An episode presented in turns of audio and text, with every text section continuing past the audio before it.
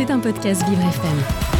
Aujourd'hui, dans mon monde, on va s'intéresser au quotidien des personnes euh, exilées qui sont là, euh, motivées, qui ont envie euh, de se construire un, avenir professionnel. Mais ce n'est pas toujours évident, bien sûr, quand on n'a pas de, ressources de base. justement, elles peuvent compter sur l'accompagnement proposé par l'association Polaris qui accompagne les personnes exilées dans la réalisation de leurs projets professionnels. J'ai le plaisir d'accueillir aujourd'hui dans mon monde Élise Auriol Desmuliers qui est coordinatrice des programmes au sein de l'association Polaris Bonjour Elise. Bonjour Léo. Elise, vous êtes accompagnée euh, de Raphaël Gay qui est chargé de, de plaidoyer. Bonjour Raphaël. Bonjour. Alors Polaris, je crois que c'est un acronyme, hein. chaque lettre a une signification mm. euh, bien précise. Qu'est-ce que ça veut dire euh, Polaris, Elise alors Polaris, en plus d'être un acronyme, c'est le nom latin de l'étoile polaire. Donc il y avait quand même une double signification dans le sens de c'est l'étoile qui guide. Et Polaris, on a aussi trouvé un acronyme derrière qui est euh, pour l'accompagnement des réfugiés et leur insertion socio-professionnelle. Donc euh, voilà, et on a rajouté un petit 14 derrière. pourquoi ce nombre? Alors 14 euh, fait référence à la Déclaration universelle des droits de l'homme et l'article 14 c'est l'article selon lequel face à la persécution, toute personne a le droit de demander asile dans un autre pays un nom bien trouvé, en adéquation avec euh, les valeurs, les actions de l'association. Ça a démarré en, 2019. Euh, comment elle est sortie de terre, cette association, Élise? Alors, cette association, elle a été fondée donc, par Bruno Tézan et Maxime Ferrer, qui sont cofondateurs de l'association. Et euh, cette association, elle a connu, enfin, elle, a, elle est sortie de terre suite à un voyage à Lesbos qu'a fait Bruno. Et euh, voilà, il a été très touché par les conditions d'accueil des personnes qui venaient demander l'asile en Europe. Et il s'en est, suivi, est suivi un retour à Paris et en fait de réaliser qu'aujourd'hui, à Paris, dans tout euh, toute la sphère associative qu'il existe, euh, il n'y avait pas vraiment d'association qui était en charge de l'accompagnement professionnel mhm. euh, des personnes qui, exilées et notamment des personnes qui venaient demander l'asile en France. Et donc c'est de ce postulat que par l'association, c'est accompagner les personnes exilées et notamment donc les demandeurs d'asile pour nous euh, quand elles arrivent en France au niveau professionnel. Euh, parce qu'il y a de l'accompagnement euh, juridique, il y a de l'accompagnement social, il y a de l'accompagnement aussi parfois linguistique, mais en fait on se rend compte qu'il n'y a aucune préparation à l'emploi, aucune préparation au retour à l'emploi des, des personnes exilées. Et le problème c'est qu'une personne dès qu'elle obtient son titre de séjour, on lui demande tout de suite de travailler. Et en fait, elles n'ont aucune préparation euh, à ça. Donc c'est là que nous, on intervient. Qu'est-ce que ça va être de l'aide pour euh, la rédaction de, CV, par exemple, de l'aide de motivation? Euh, C'est ça, en fait, on a tout un programme d'ateliers socio-professionnels, c'est comme ça qu'on les appelle. c'est un programme qui dure 10 semaines. Et donc, les personnes rentrent chez nous trois fois par an. On a trois sessions par an. Et donc, on, on recrute on va dire 70 personnes, 70 personnes en demande d'asile qui viennent suivre notre programme d'atelier. Et à travers ces ateliers, on, on les accompagne à co-construire un projet professionnel qui soit réalisable en France, en prenant compte de leurs euh, envies, de leurs compétences, leurs expériences passées, mais aussi euh, de qu'est-ce qui peut se faire en France, comment c'est réalisable.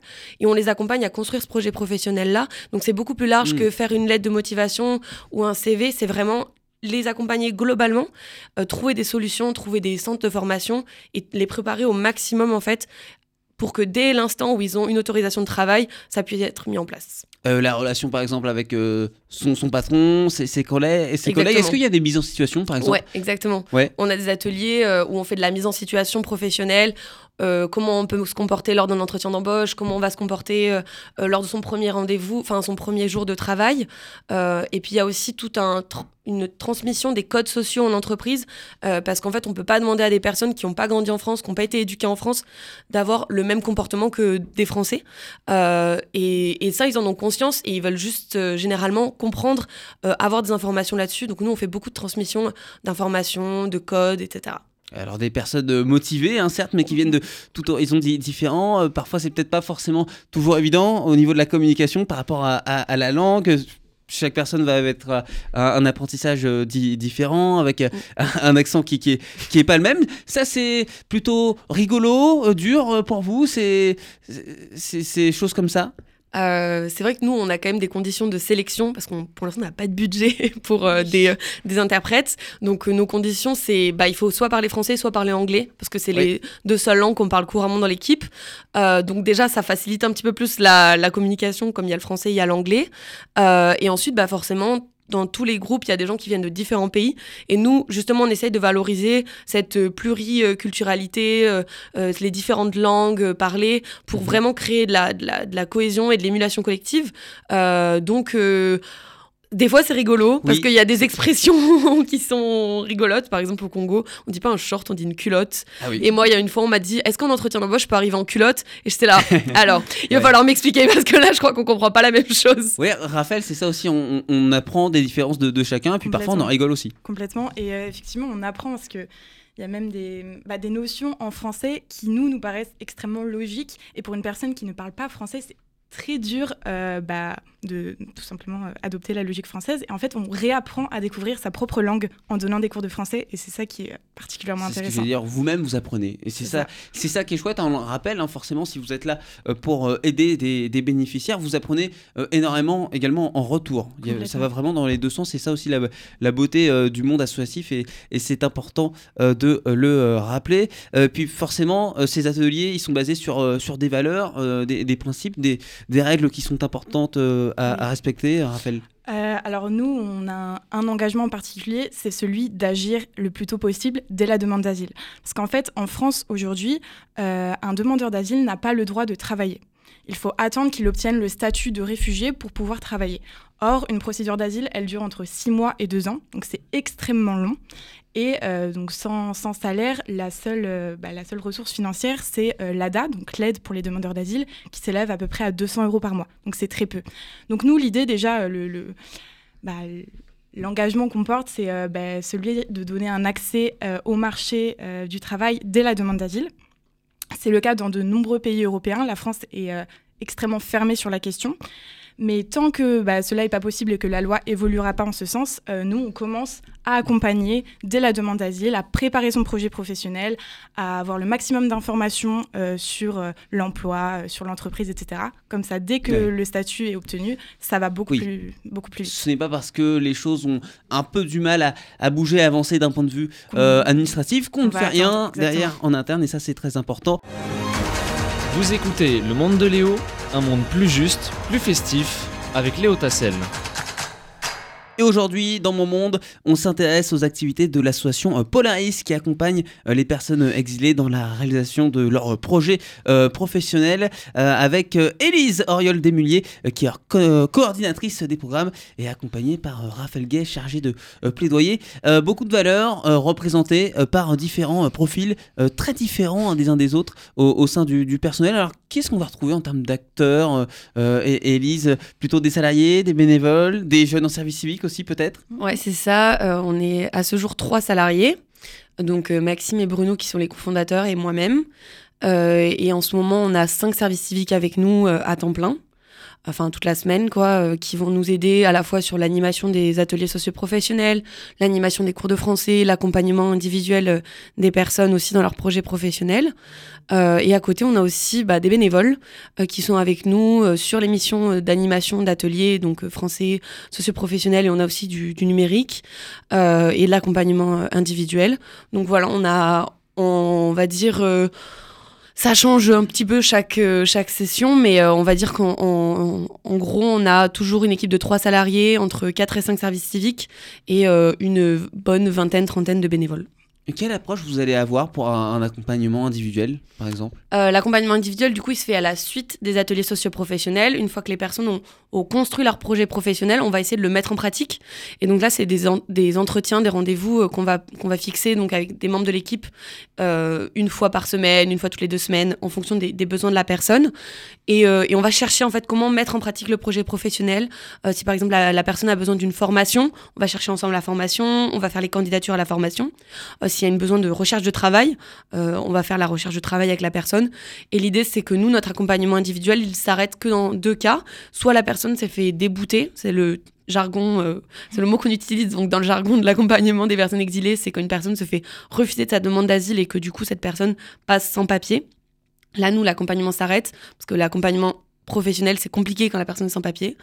Euh, et l'autre cas, bah, c'est que la personne a trouvé du travail, donc euh, on la laisse voler de ses propres ailes. J'imagine qu'il y a une force mentale et- également qui est, qui est importante hein, au sein de, de l'association. Euh, Raphaël, comment on se prépare euh, psychologiquement? Est-ce qu'il y a une préparation psychologique à, à ces ateliers, à, à ces relations euh, euh, qui peuvent être euh, parfois euh, délicates et puis qui sont très importantes pour, euh, pour les personnes que, que vous aidez? Alors tout d'abord, le fait simplement de venir aux ateliers, de participer euh, à des activités de préparation, etc., ça crée un lien social qui Mhm. les aide énormément euh, bah, dans cette période d'attente. Il faut savoir que le public exilé, c'est un public qui souffre énormément euh, bah, d'un point de vue santé mentale, Oui. euh, parce qu'ils sont dans une période constante d'incertitude. Et donc nous, on est là déjà pour leur ramener un petit peu de normalité, si je puis dire, dans le, quotidien, le fait de bah, tout simplement de commencer à penser à l'avenir, se projeter dans une activité professionnelle. Et on est également euh, accompagné euh, dans l'association euh, d'une psychologue qui va aussi pouvoir aider les personnes exilées bah, d'un point de vue plus psychologique. Oui, le, lien n'est pas toujours évident à faire. La santé mentale au, travail, c'est parfois un, sujet qui est dit tabou, justement. Vous essayez, vous essayez d'être ouvert là-dessus, Élise? Euh, en fait, au début euh, de l'association, c'était pas quelque chose qu'on avait remarqué. Et en fait, petit à petit, on s'est rendu compte que les personnes qu'on suivait, qui étaient aussi suivies donc par euh, des psychologues à côté, notamment Mode avec qui on a l'habitude de travailler, elle nous a dit mais en fait vos ateliers font énormément de bien aux personnes que, que moi j'accompagne. Et je vois un avant-après euh, des personnes qui ont commencé vos ateliers. Et en fait on s'est dit Hum, il y a peut-être un truc à creuser là-dessus. Et donc ça fait un peu plus de six mois qu'on fait passer donc des petits tests on va dire euh, de positionnement de santé mentale aux personnes quand elles rentrent chez nous aux, pe- aux personnes quand elles ont fini les ateliers et ensuite six mois aussi euh, après. Euh, donc là, on commence à avoir les premiers résultats donc, de cette petite enquête. Et c'est vrai, quoi, il y a une- un vrai impact de juste remobiliser les personnes dans leurs projets, de les, de les rendre responsables de leurs projets professionnels et de les, de les engager dans, dans quelque chose. C'est un, un vrai truc. Et même, on s'en rend compte, euh, on peut pas réussir à s'intégrer professionnellement, même s'intégrer dans une société qui n'est pas la nôtre, si déjà psychologiquement ça va pas. Donc, euh, donc c'est un, un- un vrai truc sur lequel on essaie de, de travailler, d'avancer, puis même essayer de faire euh, un peu bouger les lignes là-dessus, euh, euh, que les, les- les pouvoirs publics en fait en prennent connaissance aussi de l'importance de la santé mentale. Et com- combien de personnes par atelier avec Euh, lesquelles vous travaillez? Alors, par session, on a 7 ateliers, donc ça fait entre 8 et 10 personnes par atelier, donc on va dire que chaque session, on a 70 places. Euh, pour des demandeurs d'asile francophones ou anglophones. Euh, donc voilà, on a une 70 places, donc ça fait, euh, bah, ça fait presque 200 personnes par an quoi, qui, euh, qui rentrent chez nous. Quoi. Qui se déroulent en semaine, le, le week-end Euh, c'est plutôt en semaine. Oui. Euh, on a des ateliers dans l'après-midi et également le soir, parce que généralement, la journée, c'est plutôt l'équipe euh, de Polaris 14 qui, euh, qui anime, et le soir, ça va plutôt être des bénévoles qui, du coup, sont plutôt disponibles en soirée. Ouais, c'est ça. Si, si je comprends bien, le but c'est d'accueillir euh, un maximum de monde possible, mais par petits groupes. Exactement. C'est ça, en fait, on fait des petits groupes de 8 à 10 personnes parce que, d'une part, euh, quand il y a deux animateurs, euh, faire euh, du projet professionnel et avoir un peu de temps pour chacun, il faut pas être euh, trop nombreux. Et en même temps, c'est important pour nous qu'ils soient en groupe parce que ça les fait aussi réfléchir, voir les projets des autres. Et en fait, on se rend compte qu'il y a toujours deux, trois moteurs dans le groupe qui vont un peu porter le groupe. Et il y a des personnes au début on aurait- sur lesquelles on n'aurait pas forcément misé. On se serait dit, Hum, peut-être qu'ils sont un peu timides, euh, où ils sont réservés, où ils ont un peu peur de se projeter. Et en fait, de voir que les autres se projettent, ça fait vraiment, euh, collectivement, ça fait porter le groupe. Et on a vraiment des groupes qui euh, sont 10 au début, sont 10 à la fin, il y a personne qui décroche, ils sont là toutes les semaines et ils reviennent.